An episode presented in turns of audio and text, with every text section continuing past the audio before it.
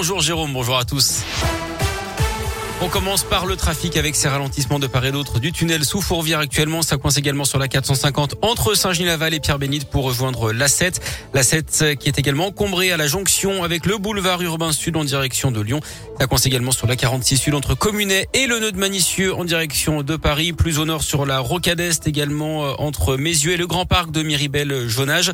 Et puis au passage du nœud des îles sur la 42 pour rejoindre le périphérique Laurent Bonnevet. Quelques ralentissements à vous signaler également sur euh, Givors sur la 47 pour rejoindre le nœud en direction de Lyon.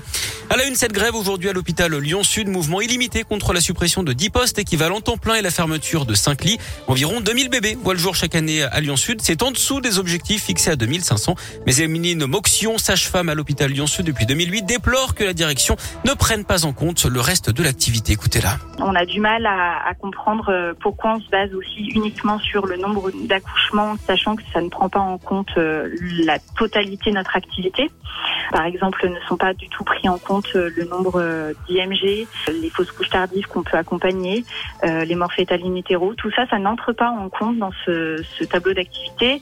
On est également centre de référence de l'hémorragie de la délivrance. on est référent pour tout ce qui est grossesse bariatrique. Donc ça, c'est de l'activité qui nous demande une implication d'autant plus importante et qui n'entre pas en ligne de compte dans ces lignes d'accouchement, ces numéros d'accouchement. Un rassemblement est prévu à 14h devant la maternité de Lyon-Sud à Pierre-Bénite. Un homme en garde à vue depuis hier pour avoir harcelé et agressé sexuellement Mila sur les berges du Rhône à Lyon. Mila, c'est cette jeune femme hein, qui est menacée et harcelée depuis deux ans maintenant. Et une vidéo polémique sur l'islam postée sur les réseaux sociaux. L'agresseur présumé du maire de Grigny, près de Lyon, déféré ce week-end au parquet à l'issue de sa garde à vue. Ce trentenaire, qui est originaire de la commune, a été placé en détention provisoire jusqu'à sa comparution immédiate au tribunal, d'après le progrès. On rappelle que l'homme avait asséné une violente gifle à Xavier Odo, maire de la commune. Maîtrisé par la police, il avait brandi un couteau en menaçant un conseiller municipal, mais aussi deux agents. Elle avait ordonné à son chien d'attaquer une policière. Une femme sera jugée demain à Lyon. Les faits sont passés vendredi dans le quartier de la Guillotière d'après le progrès. Une équipe de police était alors en train d'interpeller un mineur. L'adolescent se rebellait. Cette femme s'en est mêlée. Elle a été euh, arrêtée dans la foulée. L'actu sport, c'est le basket avec cette belle victoire de l'Asvel hier dans le derby face à la Gielbourg, soit sa victoire 68 à 62 des Villeurbanais qui deviennent co-leaders avec Boulogne-le-Valois battu au Portel. Hier, les Bressons, eux, sont 11e.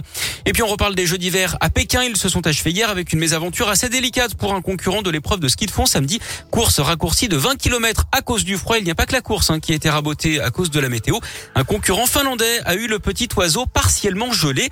Il a été obligé d'utiliser une bouilloire à l'arrivée pour retrouver ses sensations l'entrejambe.